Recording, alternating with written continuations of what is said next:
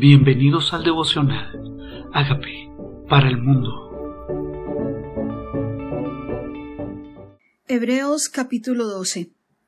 Por tanto, nosotros también, teniendo en derredor nuestro tan grande nube de testigos, despojémonos de todo peso y del pecado que nos asedia, y corramos con paciencia la carrera que tenemos por delante ser consciente de que tenemos una nube de testigos que está esperando si caemos en esta carrera, si perseveramos, si alcanzamos la meta o si la corremos legítimamente. es la importancia de ser consistentes en nuestro estilo de vida, porque hay una carrera, hay una carrera que tenemos por delante que toca correrla con paciencia. No es de corta duración, es larga, es hasta que Él venga. Por eso nos toca hacerlo de la manera correcta. Dice, puesto los ojos en Jesús, el autor y consumador de la fe, el cual por el gozo puesto delante de él sufrió la cruz. Y aquí está la manera para mantenernos constantes en esta carrera, y es el gozo puesto delante de nosotros. Tener la mirada puesta en Él nos hace a nosotros perseverar con la mirada puesta en el galardón, en el lugar correcto, no mirando las circunstancias, no mirando y ni, menos, ni mirando lo que es necesario menospreciar para poder poner los ojos en lo que vale la pena. Él puesto los ojos en el gozo puesto delante del sufrió la cruz, menospreció el oprobio y se sentó a la diestra del trono de Dios, o sea que terminó la tarea que había sido encomendada. Considera aquel que sufrió tal contradicción de pecadores contra sí mismo, para que nuestro ánimo no se canse hasta desmayar porque aún no habéis resistido hasta la sangre, habiendo combatido contra el pecado, y habéis olvidado la exhortación que como a hijos se os dirige diciendo. O sea que él sufrió contradicción. No es que todo estuvo a su favor en esta carrera, hubo cosas que se oponían a ese plan, pero él era el autor, el consumador, él tenía planes más grandes que hacía que no se no desmayara. Dice para que vuestro ánimo no se canse se está cansando tu ánimo, estás fatigado, dice, aún no has resistido hasta la sangre, o sea que es una pelea contra la adversidad, es una lucha real que Jesús sufrió también por nosotros. Y ahora dice que no se nos olvide esta exhortación, dice, Hijo mío, no menosprecie la disciplina del Señor ni desmayes cuando eres reprendido por Él, porque el Señor al que ama disciplina y azota al que recibe por hijo. Qué bueno es saber que no podemos menospreciar esa disciplina de parte del Señor. Qué bueno es saber que no podemos menospreciar porque Dios que nos ama quiere formar el carácter de Cristo en nuestras vidas y para eso necesitamos disciplina. Necesitamos ser formados. Hay áreas de nuestra vida que necesitan ser tratadas. Dice, porque el Señor al que ama disciplina. Es amor de Él no dejarnos como estamos, sino tener planes más grandes y por eso formarnos para ellos.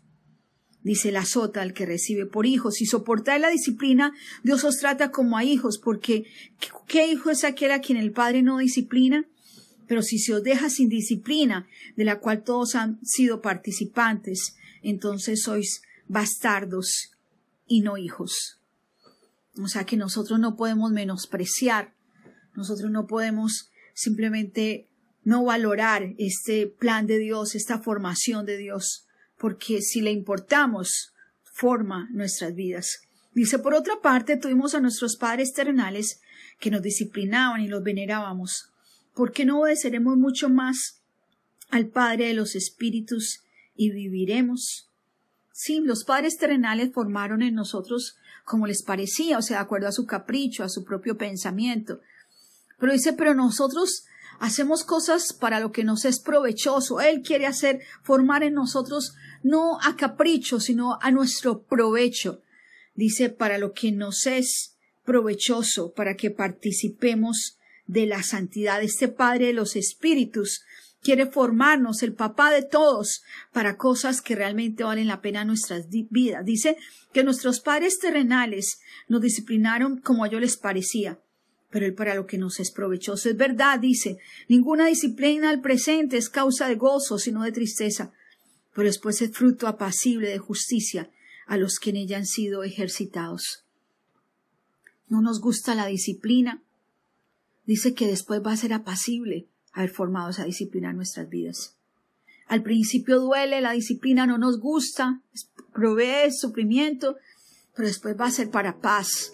Y dice ejercitados en ellas, o sea que es un ejercicio, es un nuevo hábito que Dios quiere que adquiramos, vivir una vida ordenada, no en una sola área, sino en todas las áreas de nuestra vida, para participar de esa vida madura, exitosa, de ese plan que Dios nos llamó a vivir. Hay cosas en nuestra vida que están siendo tropiezo, pues Él quiere formar para que nosotros podamos vivir su plan. Después va a ser un fruto apacible. Después va a ser para bendición. ¿Qué tal si le damos gracias a Dios por ese papá amoroso que no nos deja como estamos, que nos ha tomado por hijos y como hijos amados nos disciplina? Es parte de su amor. No es que nos quiera hacer sufrir, es que nos quiere formar para grandes cosas es porque tiene propósitos más elevados. Es su amor el que hace que no nos deje como estamos. Y queremos, tenemos que decirle gracias. Gracias, hay metas que cumplir. Hay una carrera por delante y hay áreas de nuestra vida que están necesitando formación para poder llegar a la meta. No podemos quedarnos a la mitad. Dios nos llamó simplemente no para quedarnos a la mitad del camino, sino para ser de aquellos que heredan, que viven y que disfrutan las promesas. ¿Qué tal si le dices, Señor, gracias por ser mi Padre, gracias por adoptarme como hijo tuyo y gracias por ocuparte de mí de tal manera que me formas, me amas tanto que me formas para tus planes? ¿Y qué tal si le dices, Señor Jesucristo, yo te necesito, te abro la puerta de mi vida, te recibo como mi Señor y mi Salvador, haz de mí esa persona sana y libre que tú quieres que yo sea. Gracias por entrar a mi vida. Amén.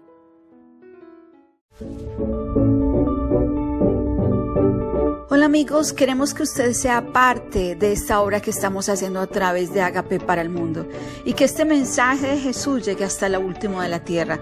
Si quieres donar en nuestra página web puedes hacerlo en agapeparalmundo.org o también a través de Cele en agapeoficial.gmail.com. Dios bendiga tu generosidad.